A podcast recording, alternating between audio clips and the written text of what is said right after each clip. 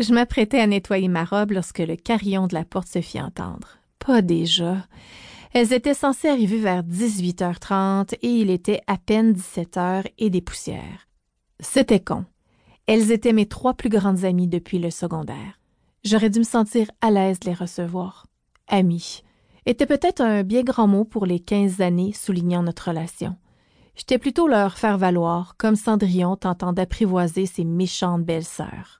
Depuis que j'avais obtenu mon poste de directrice du marketing dans une grosse boîte l'année dernière, mon statut avait changé.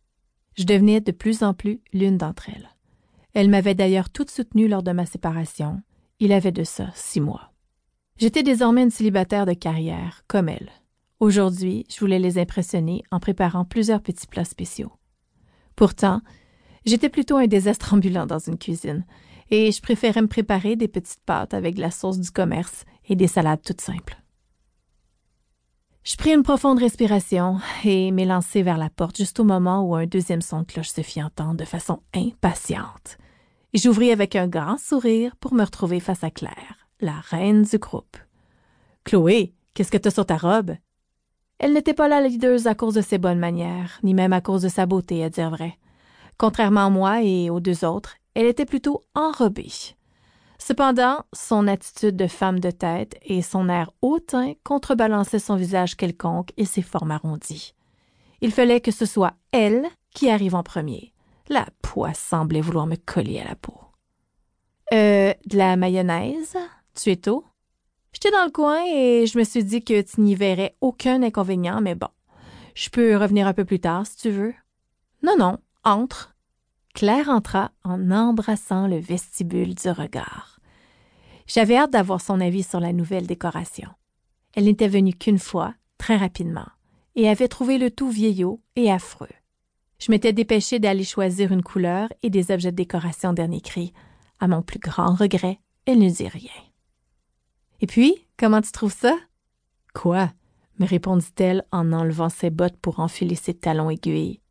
La nouvelle déco? Ah, bon. Je n'avais pas remarqué qu'il y avait une différence.